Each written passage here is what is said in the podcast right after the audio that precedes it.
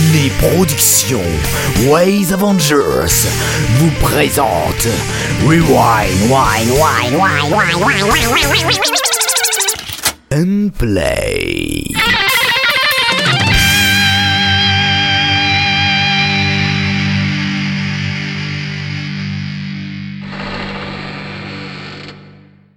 Bonjour à tous et bienvenue sur Rewind and Play, une émission qui discute et critique les dernières sorties de fiction audio du forum Netophonix. Aujourd'hui, vous serez en compagnie de trois animateurs que je vais vous présenter. Le premier porte un pseudonyme de trois lettres, mais ses critiques quant à elles en comportent plusieurs lignes, c'est SDJ. Comment vas-tu Bon, SDJ Ça va très bien quand même, je suis très heureux d'être avec toi. Ah bah c'est formidable. Mais il n'y en a pas que moi, parce qu'il y en a un autre aussi qui est avec nous. Euh, on le prénomme aussi, euh, enfin on l'appelle surtout dans la Sagasphère le Judas de Javras, n'est-il pas? Parce qu'il a vendu son intégrité non pas aux Romains mais au groupe Waves Avengers entre autres. C'est Artekion. Euh, coucou Comment ça va Artekion? Euh, Je vais bien, bien, bien. Je suis prêt à morfler et à vous faire morfler. Oh. Et puis il y a moi, et bien Quam.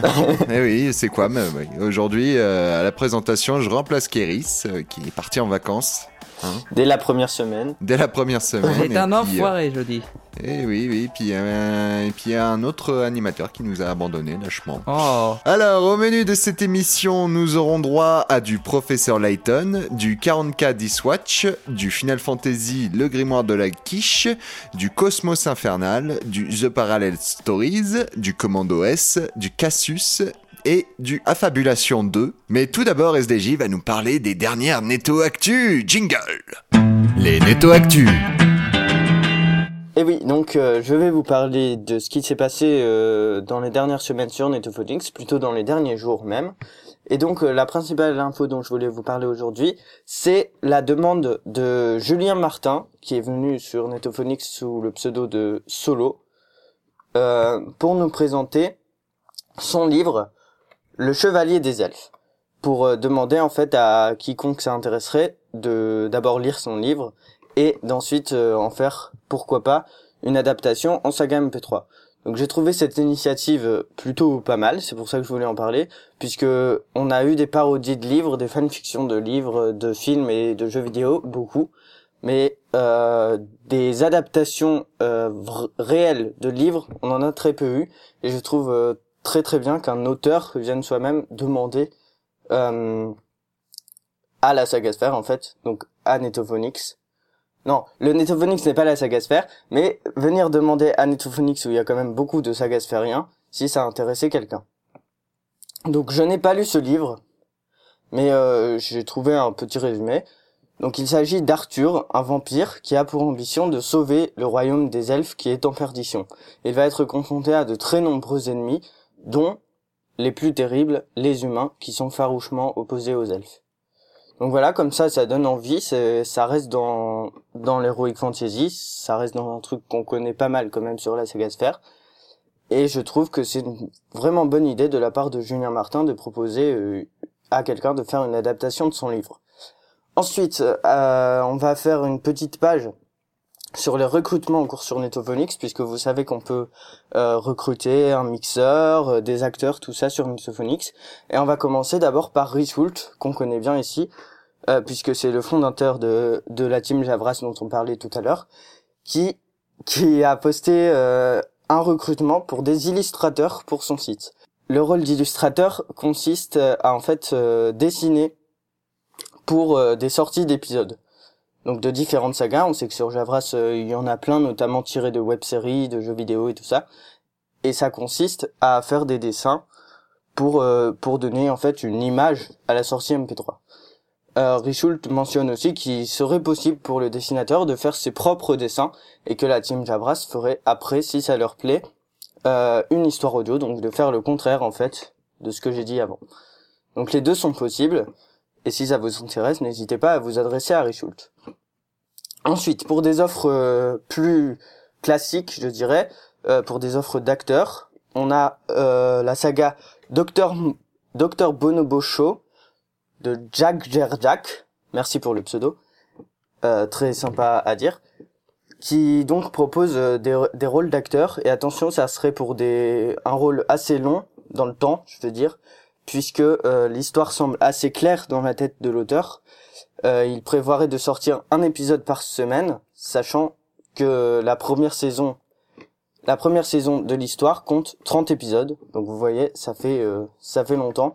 Donc pour ceux que ça intéresse, restez assez longtemps disponible. Il le dit bien sur son sujet de recrutement, et ça serait une saga qui serait basée beaucoup plus sur l'univers du jeu vidéo.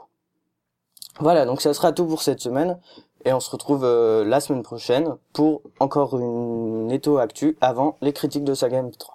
Eh bien, merci SDJ. Eh bien, pour continuer sur ces Netto Actu, nous allons commencer les critiques et on va commencer surtout par Artekion qui va nous parler d'une saga de d'Apollo, The Parallel Stories, épisode 4. Oui, tout à fait. Parallel Stories épisode 4 de la saga d'Apollo. Donc, je vais vous faire un résumé vite fait de, de, bah, de la saga parce que bon, il y a déjà quatre épisodes et que c'est intéress- ça peut être intéressant de, de résumer vite fait. Alors, nous suivons Jack Emmerich, euh, pardon, un citoyen lambda qui va être envoyé dans un monde parallèle où Jack, le, son Jack parallèle euh, a été tué et où l'humanité risque de disparaître à cause des Zomblink. Euh, il sera aidé par Korra euh, pour trouver et tuer le chef des Zomblink. Et donc dans cet épisode, euh, je vais prendre le résumé d'Apollo car je trouve rapide et efficace. L'épisode raconte les péripéties de Jack et de Korra dans les bâtiments du groupe ennemi ZD06, mais ils vont se rendre compte que leurs locaux ne sont pas si petits et si vite que ça. Euh, que peut nous offrir l'épisode donc? Tout d'abord, niveau technique, on sent une amélioration dans le mixage et surtout dans le débruitage. En écoutant les trois premiers épisodes, euh, on pouvait entendre le que des sons euh, parfois étaient peu appropriés, euh, appropriés pour la scène ou parfois un peu vieillots. Euh, cette fois-ci, Apollo se permet même de mettre de la réverbération, ce qu'il manquait dans les anciens épisodes. Bon, parfois c'est un peu bizarre comme réverb, mais c'est pas sale, donc c'est bien. Pour ce qui est du jeu d'acteur, euh, c'est toujours aussi bon et jouent tous très bien. Cependant, le bémol vient de la construction du scénario. Bon, l'histoire est sympa à suivre et facile à comprendre, mais le problème vient du style. Même si on n'a pas trop entendu euh, ça dans l'épisode euh, 4, euh, dans les précédents, euh, cela était beaucoup plus visible. Bon, euh, j'arrête de tourner autour des pots. Euh, c'est le parallèle entre humour et drame. Comme je l'ai dit dans les dans la précédente critique, j'aime bien voir euh, les euh, les voir eux deux mélangés. Cependant ici la transi- les transitions se font trop brusques et je pense que le drame n'est pas fait pour cette saga. Les différents humours que parcourt la saga rend le drame euh, rend pardon les scènes euh, parfois sérieuses peu crédibles et que Baggy euh, pour jouer le sérieux bah, c'est pas trop crédible non plus. Il a pas la voix pour, même si le jeu d'acteur arrive à compenser. Euh, il faut choisir entre soit l'humour, soit le drame, ou les deux, mais pour cette dernière option, il faudra être un peu plus attentif dans l'écriture. Euh, pour ce qui est du texte de l'épisode 4, il y a un passage qui me dit que cela va être assez prévisible dans l'avenir de la saga. Quand les personnages demandent euh, qui est le chef des Zomblinks, Ellie Johnson répond par ce n'est pas encore l'heure. Donc je pense que c'est une référence à Dr. Who avec la phrase avec les nombreuses répliques de Riverson. Euh, mais on peut se forger assez rapidement une hypothèse sur le personnage du chef des Zomblinks. Bref, cet épisode est bon, meilleur que les anciens, et heureusement d'ailleurs, mais il y a encore un peu de travail à faire au niveau scénario. Je vous conseille d'écouter cette saga, car elle se laisse facilement écouter et que Baggy peut nous faire rire grâce à son jeu d'acteur burlesque. Si vous voulez écouter cette saga, cela se trouve sur javras.fr. Encore une saga de Javras. Ouais. Décidément, ils sont très productifs. Eh bien, merci Artekion. Mais de rien. Et, euh, et puis, ben, nous allons enchaîner sur une critique de moi. Oh, C'est bien. Une saga oui, qui n'est que pas de personne ne veut Javras. me lancer, donc euh, je m'auto-lance. Alors, j'ai Bon, une saga qui n'est pas de Javras. Une saga qui n'est pas de Javras, exactement. Donc, euh, nous allons parler, enfin, je vais parler de 40K Diswatch, épisode 11, Inquisitionem Incipi. Inquisitionem Incipi. C'est pas facile à faire, euh, à dire. J'ai j'ai pas fait de latin, moi. Par Anubis. Donc, euh, nous sommes en l'an 39 437 et dans un très sombre futur. Pour avoir porté des accusations sur un haut ecclésiaste sans avoir suffisamment de preuves, l'inquisiteur Gurandil Zervinansander, qu'on a tendance à appeler machin, mais pas devant lui, se voit évincé de son poste en compagnie de son escouade de quatre Space Marines de la Death Watch. Malgré leur disgrâce, ils vont tenter de ternir, de, ils vont tenter de tenir leur serment, et protéger l'Empire de lui-même et des envahisseurs Xenos sur la planète Equinox 4. Dans cet épisode 11, nos protagonistes continuent leur quête de renseignements sur les Fils de la Lumière, une religion impie propagée par des ennemis de l'empereur qui se développent sur la planète dans le but de semer la discorde. Pour ce faire, l'inquisiteur Machin met toutes les cartes de son côté en essayant de contacter tous les chefs de gang les plus influents de la zone. En dehors de ça, quand nos super soldats ne travaillent pas sur leur enquête, ils passent le plus clair de leur temps enfermés dans une usine désaffectée pendant que dehors, le chnou sorte de dépôt de quartz qui s'échappe en flocons d'un centre d'extraction, d'extraction pardon, minier très proche s'entasse autour d'eux. Aux grandes dames de l'inquisiteur qui s'oblige tous les jours à déblayer un chemin pour sortir pendant que ses soldats s'occupent comme ils peuvent en fabriquant des machines inutiles, en buvant de la bière, en réparant leurs équipements, en racontant des blagues ou en dressant des animaux de compagnie. Même si certains membres ont tendance à se comporter aussi comme des canidés. Et c'est là où la saga pêche un peu. En fait, depuis l'épisode 7, moment où les Space Marines décident d'infiltrer la planète en s'installant de façon discrète dans les bas-fonds industriels, il faut reconnaître que l'histoire patauge un peu. L'intrigue laisse place aux pérénigrations routinières de nos envoyés de l'empereur, les tensions et les combats endiablés sont remplacés par des mises en scène humoristiques autour de protagonistes qui tournent en rond dans leurs usines et qui finissent par se marcher sur les pieds à force de vivre en communauté dans un espace clos. Alors certes, c'est drôle, L'auteur trouve toujours quelque chose à détourner pour provoquer l'hilarité de l'auditeur, mais côté histoire, on piétine. Et on commence à se demander à quel moment nous reprendrons un cycle normal. Fort heureusement, dans cet épisode 11, on sent quand même la volonté de l'auteur de faire avancer les choses. Les complots se fomentent, les preuves s'accumulent et on se dit que nos personnages vont enfin passer à l'action. Mais tout de même, il serait temps, au bout de 5 épisodes, d'une demi-heure chacun. Côté jeu d'acteur, les intervenants sont très bons. Les acteurs sont bien barrés et réussissent à implanter une certaine personnalité dans leur personnage. Je dirais que c'est justement grâce à eux que nous ne décrochons pas. Côté mise en scène, même si on a le sentiment qu'il se passe pas grand chose de véritablement concret, nos héros trouvent toujours quelque chose à faire de manière totalement débile. J'ai ri à plusieurs moments. Euh, côté technique, je reproche par contre la qualité inégale des micros des acteurs et là, le montage qui manque parfois de dynamisme. Euh, certaines répliques pourraient s'enchaîner plus vite avec moins de blanc entre elles, et Anubis a tendance à popper sur son micro quand il enregistre l'inquisiteur. Attention également à bien choisir ses bruitages lors du montage. Certains n'ont pas tous une qualité optimale. J'invite Anubis à parcourir certains topics du Netophonix qui recense des sites de bruitage. Cette fois, c'est confirmé, il y a bel et bien un Gene Stealer dans le secteur. Fulfgar, tu fais chier, je t'ai dit d'arrêter Fulgar, un chat, va chercher. Il est là-bas Il est là-bas, il est là-bas, tu l'as vu là-bas Oh, Space Wolf a preuve vraiment soudé au chalumeau. Efficace ton truc Hugues, vrai faucon qui est trop de médecine de tribu de moi, avant que moi devenir Dark Angel m'avoir dit un jour, nous toujours devoir être gentils avec les imbéciles. On va trouver ce c'est Il m'a l'air de dire des choses intelligentes ton homme médecine. Hugues. Mais ça va pas l'avoir empêché de mourir connement dans grosse tornade que lui-même avoir provoqué. En bref, malgré quelques petits défauts et une histoire qui tarde à se développer, je vous invite tout de même à écouter cette parodie de l'univers de Warhammer 40 000 si vous voulez passer un moment agréable à rigoler sur les déboires de super soldats vraiment pas super sérieux. Et c'est de Anubis et c'est disponible sur le site http 40k10watch.jimdo.com. Moi j'ai une question. Oui. Est-ce que tu as joué à Warhammer? Euh, alors, j'ai surtout joué à Warhammer Battle, mais je connais un petit peu l'univers de Warhammer 40 000, ouais. Est-ce que ça rajoute beaucoup?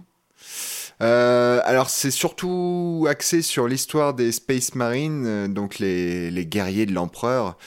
Euh, alors au début, c'est vraiment orienté sur euh, sur le- l'empire, sur l'empereur, les inquisiteurs. euh, c'est très orienté sur eux.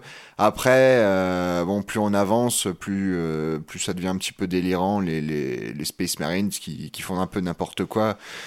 On s'éloigne un peu de l'univers de Warhammer, mais bon. Au début, en tout cas, ça reste assez dans l'ambiance de Warhammer 40 000, en tout cas. Mais on peut rire quand même, même si on connaît pas. Ah oui, oui, tout à fait, parce que bon, au début, ça parle surtout d'empire, d'empereur, mais ils expliquent un petit peu vite fait le, le délire. Mais après, euh, les, les personnages en eux-mêmes, ils sont complètement délirants. Et puis quand il y a des choses, euh, quand ils parlent de Xeno et tout, en fait, on comprend que c'est des aliens. Non, non, c'est c'est accessible. C'est pas, c'est pas quelque chose qui est réservé à une élite de joueurs. Quoi. Ok. C'est accessible à tout le monde. Voilà, voilà. Et bah justement, SDJ, puisque tu posais une question et que voilà, tu visiblement tu voulais prendre la parole, tu vas nous parler de la Fabulation 2, épisode 2, chantons la guitare à la main. Et c'est de... Artekion, bah de Artekion qui est là, Artekion. voilà, qui est. Bonjour tu Non Comment vas-tu Artekion je suis caché, je suis caché. Donc, SDJ. Affabulation 2, comme vous pouvez le constater, c'est une suite. Puisque avant, il y avait Affabulation 1. Vous retrouvez, vous retrouvez de nombreux personnages.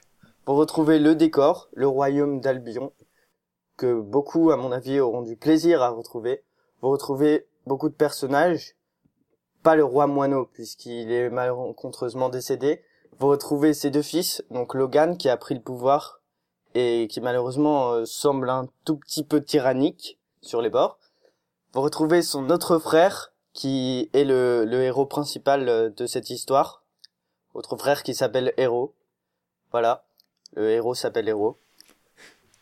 C'est plutôt pas mal, c'est facile à retenir. ouais, c'est original.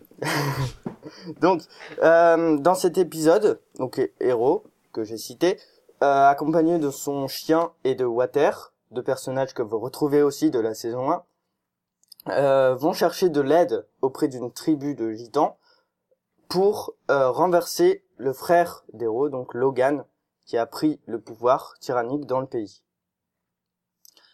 Euh, nous voyons également dans d'autres scènes le retour du grand méchant de la saison 1, Lutin de Firefox. Donc j'ai fait très très court sur l'histoire comme vous pouvez le voir, mais au niveau des personnages, vous les connaissez parce que vous les avez dans les saisons 1, et je veux pas vous spoiler l'histoire de la saison.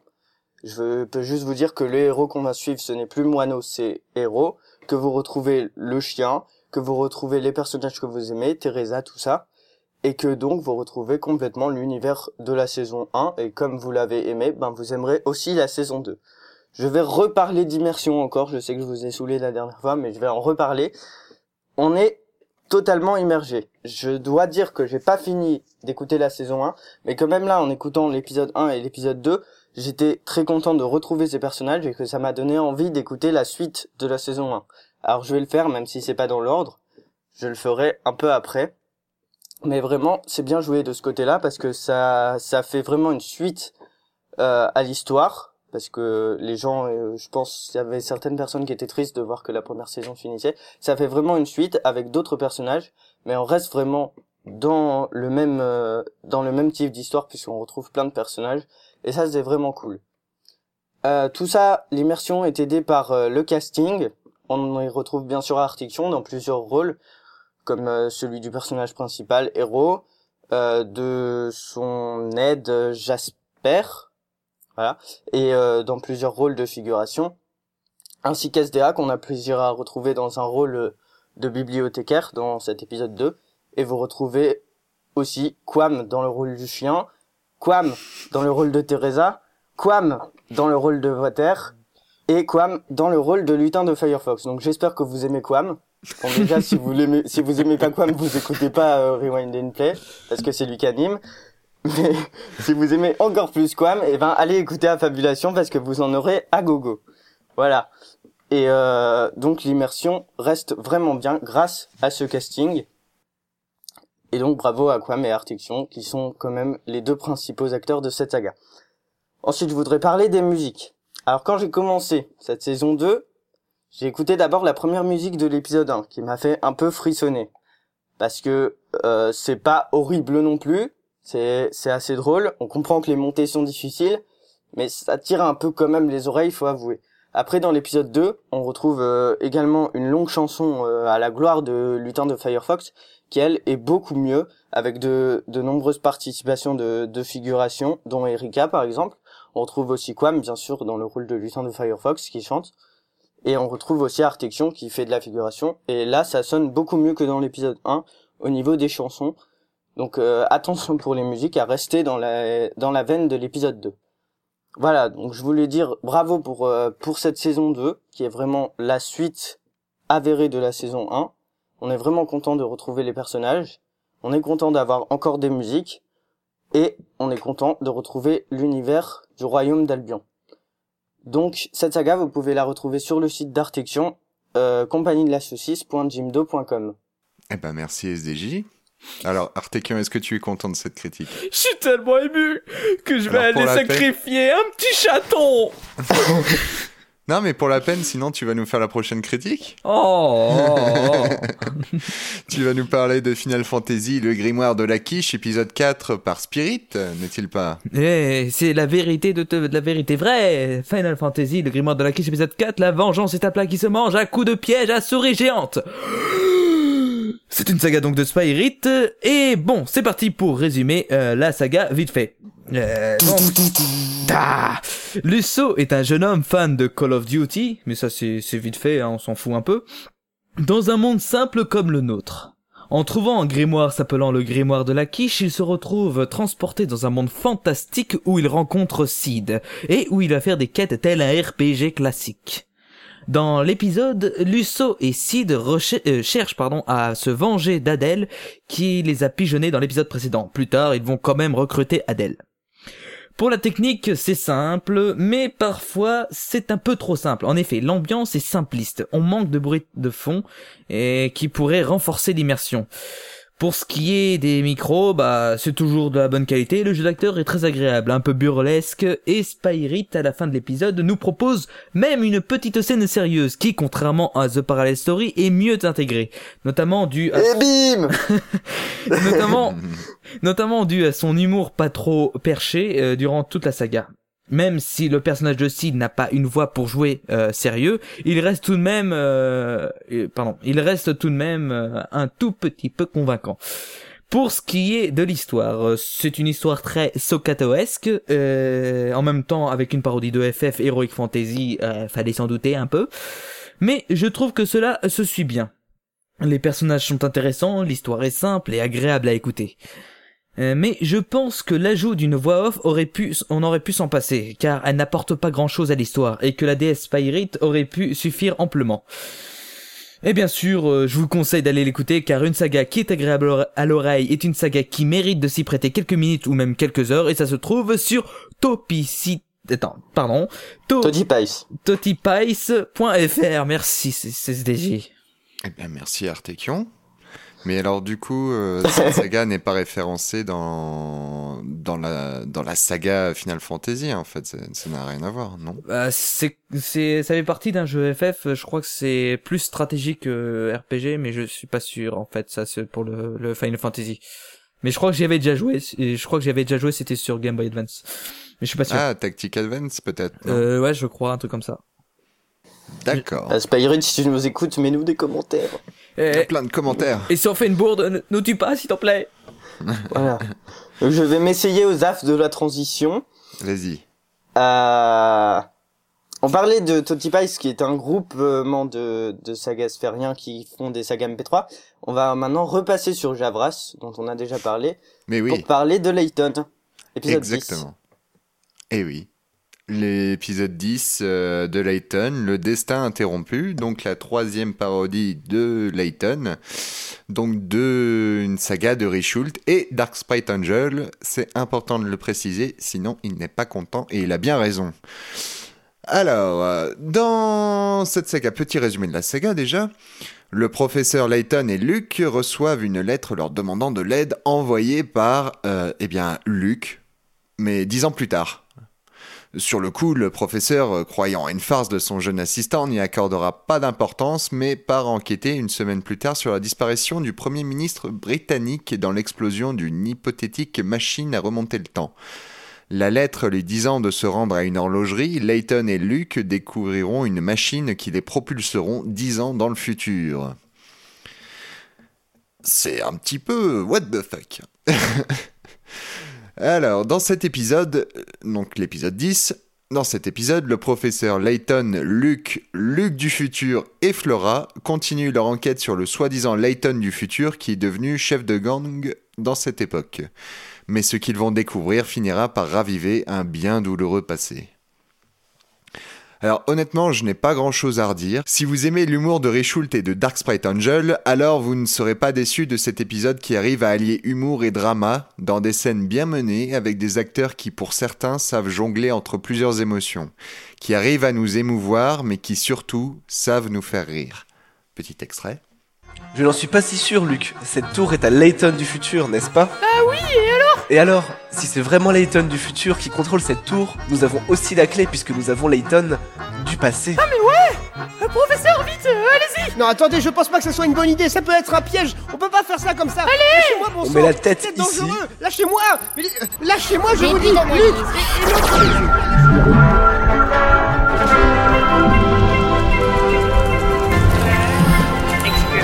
J'ai pas le temps, désolé. Je dois voir Dimitri. Est-ce que tu ressens la même chose que moi?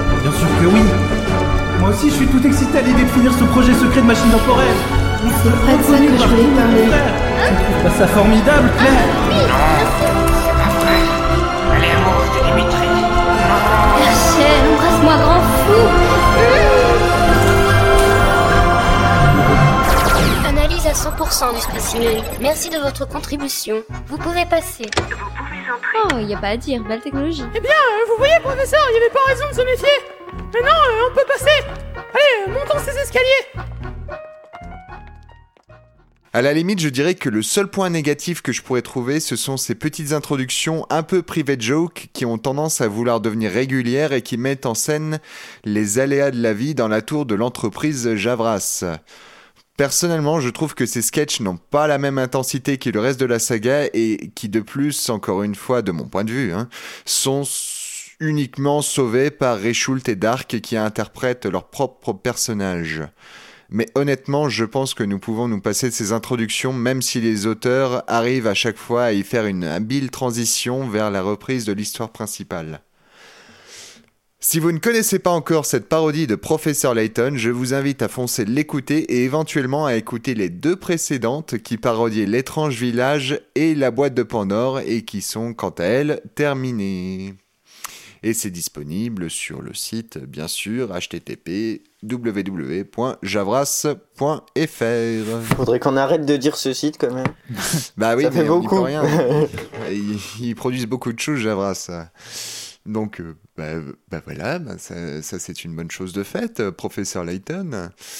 Euh, maintenant, nous allons passer à une saga critiquée par Artekion. Encore Oh eh bah oui, tu es productif aujourd'hui. Ouais Et Ah tu vas bon nous parler de Commando S épisode euh, 9 par euh, Baggy Et Helios, euh, parce que lui aussi, c'est comme Dark, il faut pas l'oublier quand même. Mais je pense pas qu'il sera en colère, lui. Enfin, je sais pas. Alors, excuse-moi, alors on va dire, euh, donc tu m'as dit, euh, euh, Et- euh, je suis perturbé. Helios. Ouais. Donc alors, si nous devions résumer euh, Commando S euh, en général, c'est une équipe de bras cassés euh, qui va devoir se confronter à de multiples ennemis, dont des catholiques, des mafieux, des soviétiques et surtout le démoniaque Staline Ostrov. Euh, dans cet épisode, après une intro très efficace et qui m'a fait rire, on retrouve Jack, Mike, Patrick, Suzanne, Frankie et Bobby qui se sont fait capturer qui se sont fait euh, capturer par le scandaleux Pedro Ramirez et le et Henri euh, DCXXV ou pour faire plus simple 625. Nos soldats euh, vont pouvoir s'échapper et entamer une course poursuite très amusante et bordélique aussi. Donc euh, Baggy et Helios euh, sont à leur neuvième épisode et on peut dire qu'ils se sont pas mal améliorés depuis. Et euh, bon, c'est heureusement que ça va pas s'arrêter, hein, parce que sinon, on n'espère pas que ça va descendre. Au niveau, Ah, au niveau technique, on sent un mixage très propre, euh, donc rien à dire là-dessus, euh, si ce n'est que durant la poursuite, on entend des tirs en arrière-plan. Mais le problème, c'est que c'est toujours la même salve, c'est toujours le même nombre de balles qui part. Euh, en soi, ce n'est pas gênant, mais une diversité dans les tirs aurait pu augmenter l'immersion. Euh, un autre petit problème vient de la musique de fin. C'est Eyes of a Tiger. Merci, merci mon accent. Euh. Les yeux du tigre. voilà, les yeux du tigre, euh, qui est un peu long. Il aurait mérité d'être un peu plus réduit, mais bon, euh, en soi, ce n'est pas gênant. Mais voilà. Euh, un dernier problème vient aussi euh, nous interpeller. euh, le micro de Step, Step, euh, Wolf, je pense que ça se dit comme ça, euh, vient casser la qualité des autres micros et ça s'entend très bien, malheureusement. Donc nous avons, fini de parler du côté technique. Allons désormais dans le scénario. Dans cet épisode, l'histoire est simple, une- un interrogatoire, une poursuite, des règlements de compte et une suite pour le prochain épisode. Donc, euh, encore une fois, rien à redire, c'est simple et efficace. Euh, la scène où Pedro Ramirez raconte sa vie est particulièrement amusante avec une montée en puissance grâce à la musique de French Cancan euh, d'Offenbach qui s'ensuit une révélation sur l'origine de Pedro qui m'a bien fait rire. Et entendre Helios tenter de faire un accent mexicain alors qu'il euh, que ça ressemble plus à un accent italien, ça me fait sourire aussi. Euh, pour finir, il n'y a pas, il n'y a pas grand chose à redire sur le jeu d'acteur, c'est burlesque, fou, Euh, c'est, c'est ce que demande la saga, et donc je vous conseille d'aller l'écouter, c'est amusant, et ça fait passer le temps, et ça se trouve sur baggyiceland.jimdo.com et sur javras.fr, encore javras, c'est génial! Encore Javras, mon dieu. J'enchaîne Ils sont les... partout. C'était magnifique. Euh, moi, j'ai juste reproché le, bah, justement le passage euh, The Eyes of the Tiger, qui était un petit peu trop long quand même. Ouais, ouais. Euh, le petit passage musical, ouais, c'est c'est vrai que ça fait un peu tâche. hein. Mais c'est dans l'épisode ou c'est à la fin? C'est à la fin de l'épisode, mais c'est comme euh, l'affaire du manoir Glasgow. euh, le problème, c'est que à la fin, la musique est sympa, mais voilà, elle prend quand même une grosse partie de l'épisode et bah, on passe assez vite quand même. Mm, mm. À la limite, quand c'est euh, quand c'est l'épisode final d'une saga, ou alors quand c'est pour euh, pour montrer, euh, illustrer un peu une scène de drama, oui, c'est pas gênant des extraits musicaux un peu longs, surtout s'ils sont bien. Mais quand c'est trop long et que on sait qu'il va y avoir des épisodes derrière, ça ça fait un peu tâche, quoi. Voilà. Bon. Euh, euh, Oh. personne n'a rien d'autre à redire. c'est faut transition, faut une transition. Ah transition. Ah bah non, c'est SDJ. Bah ouais. c'est pas moi. C'est pas grave. Alors, euh, eh ben SDJ, tu vas nous parler d'une saga de Okepi, Cassius, euh, Cassu- Casus, comment Ca- tu dis ca- Alors, Casus moi je prononce ça Casus, mais dans l'épisode ils disent Casus. Casus. Cassos Cassos Alors on va dire Casus. Alors, l'épisode 3, Bataille à l'auberge. Donc, saga de Okepi et Koem Gem. Donc, au niveau de l'histoire, on retrouve trois fuyards qui s'échappent de la base euh, de l'armée en fait pour euh, fuir cette armée puisque ça ressemble ça ressemble un peu à, Fabulation. C'est un régime très tyrannique et très violent au niveau de, de l'armée, très respectueux très respectueux de l'ordre et tout ça. Et donc nous avons trois fuyards qui préfèrent euh, tenter de s'en aller plutôt que de rester dans cette armée où ils ne sont pas bien du tout. Et ces trois fuyards décident de s'en aller au niveau de l'épisode 1. Pendant les trois épisodes, on les voit fuir. Dans l'épisode 3, ils atteignent une auberge où là, ils se font rattraper par euh, des gradés de l'armée chargés de les ramener au colonel qui est le chef de la base dont ils se sont échappés. Donc nous avons une scène euh, de bataille je parle de l'épisode comme s'il durait pas très longtemps, parce que, à part la scène de bataille, on n'a pas grand chose, étant donné que l'épisode dure moins de 5 minutes, un peu plus de 4 minutes 30, je crois, et que la bataille prend bien euh, 2 minutes 30 sur ça, donc ça fait une très grande partie. Donc je vais, partir de- je vais parler de la bataille. En fait, il y a un problème au niveau de l'histoire déjà, puisqu'on on sait pas vraiment à quelle époque se passe l'histoire. Les assaillants qui viennent euh, rechercher nos trois héros, les trois fuyards de la base, sont armés de mitrailleuses, alors qu'eux-mêmes sont armés d'épées. Donc on ne sait pas vraiment à quelle époque se passe l'histoire, étant donné que épée contre mitrailleuse, ben c'est pas vraiment équitable et c'est pas vraiment à la même époque qu'on se bat avec ces deux armes. Et le plus bizarre, c'est que, eh ben, c'est les gens qui ont les épées qui l'emportent. Donc c'est encore plus compliqué à comprendre. Voilà. Et en plus, cette bataille est aussi mise en péril par le jeu d'acteur, malheureusement, puisque euh, dans une bataille, on est censé être effréné, souffler un peu parce qu'on est fatigué et tout, on se bat et tout ça. Et euh, même si les personnages sont censés se réveiller, bah, on les sent très très mous en fait. On dirait pas qu'ils se battent du tout. Et ça, ça fait un vrai problème au niveau du jeu d'acteur. Voilà un petit extrait de la bataille. Faut vraiment tout faire soi-même. Sa tête coup Secours Maintenant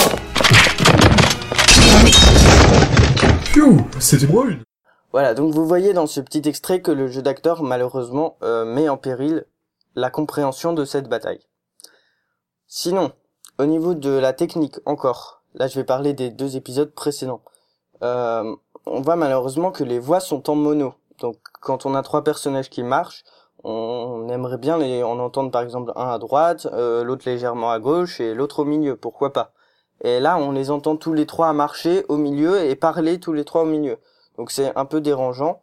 Euh, une petite spatialisation n'aurait pas fait de mal du tout et aurait rajouté grandement euh, de l'intérêt à l'histoire, sachant que pour moi le scénario est très bien. Euh, l'histoire d'une base militaire très violente comme ça, des gens qui qui s'enfuient, ça ça me parle très bien. Surtout que je suis en train de lire un livre sur euh, sur euh, l'Allemagne de l'Est, donc ça me rappelle un peu ça. Donc l'histoire me plaît pas mal et j'ai été vraiment déçu de voir que, ben, au point de vue immersion, encore une fois, j'avais beaucoup de mal à m'immerger. Ça, c'était pour parler un peu des épisodes précédents, puisqu'on n'en a pas parlé encore dans Rewind and, Rewind and Play. Donc ça, c'était pour la saga de Okapi. Donc ce que je peux te dire, c'est essaie vraiment de faire une spatialisation. À mon avis, c'est le truc euh, de base à faire. Et essaie aussi de nous rappeler à quelle époque se passe l'histoire. Euh, savoir si les gens euh, ils se battent avec des épées parce qu'ils n'ont pas pu prendre de pistolet ou si le pistolet c'était juste un anachronisme comme ça. Pour savoir à quelle époque en fait ça se passe ça rajouterait beaucoup à l'histoire et ça serait vraiment mieux. Euh, voilà. Donc c'était tout pour la saga Dokepi. Je suis en train de réfléchir mais j'ai pas marqué le site Attends, ah, je le. Attends, Donc, attends. si vous pouvez me le trouver rapidement. Alors, Non, je suis pas d'accord.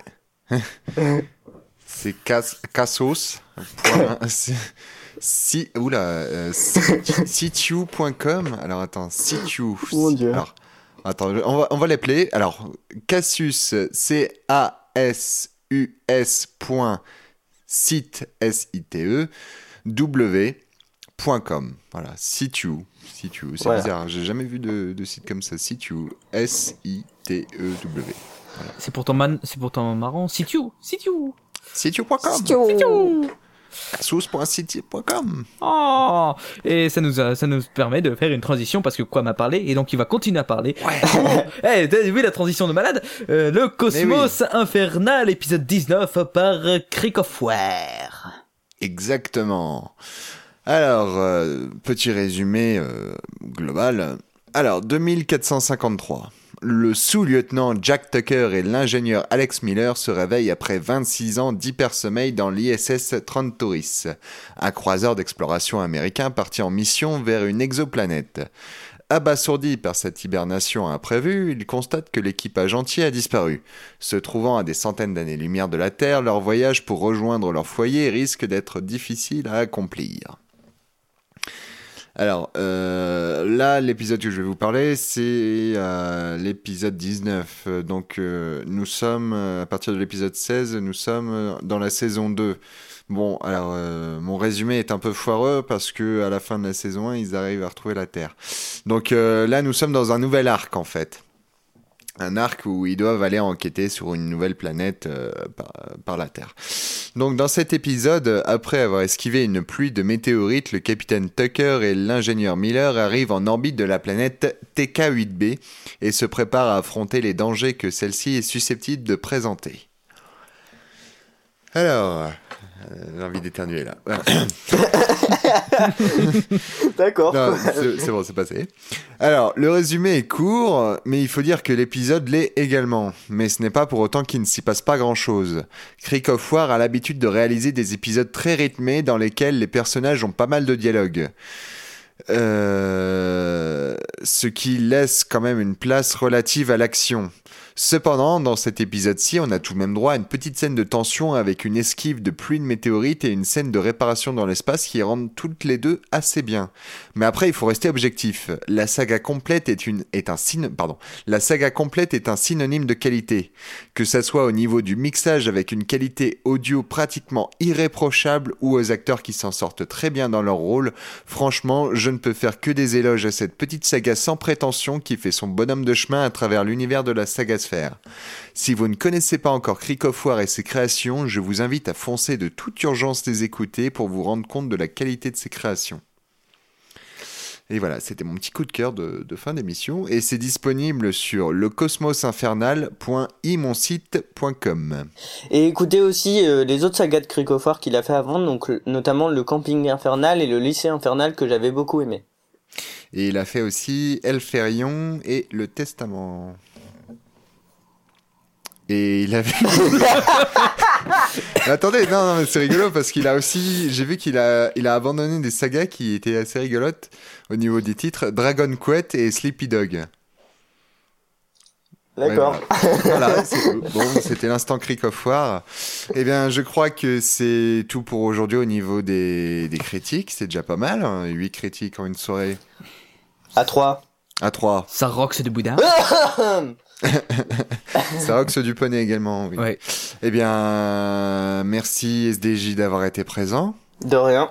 Merci RTQ d'avoir été là. Et moi, je veux pas que ça se termine. Ah, tu veux pas que ça se termine, mais mais moi je me remercie d'avoir été là aussi. Ah bah merci quoi. Merci quand même d'avoir animé. Merci Tu es SDJ. très gentil. merci, Quam. On aurait pu se passer de toi, mais merci.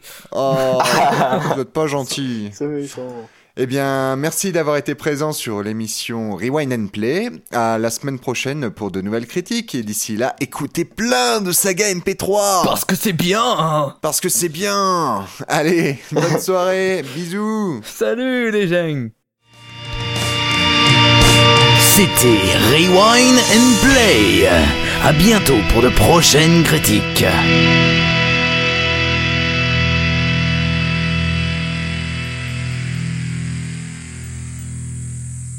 Si vous voulez écouter les anciennes émissions, rendez-vous sur www.waysavengers.fr.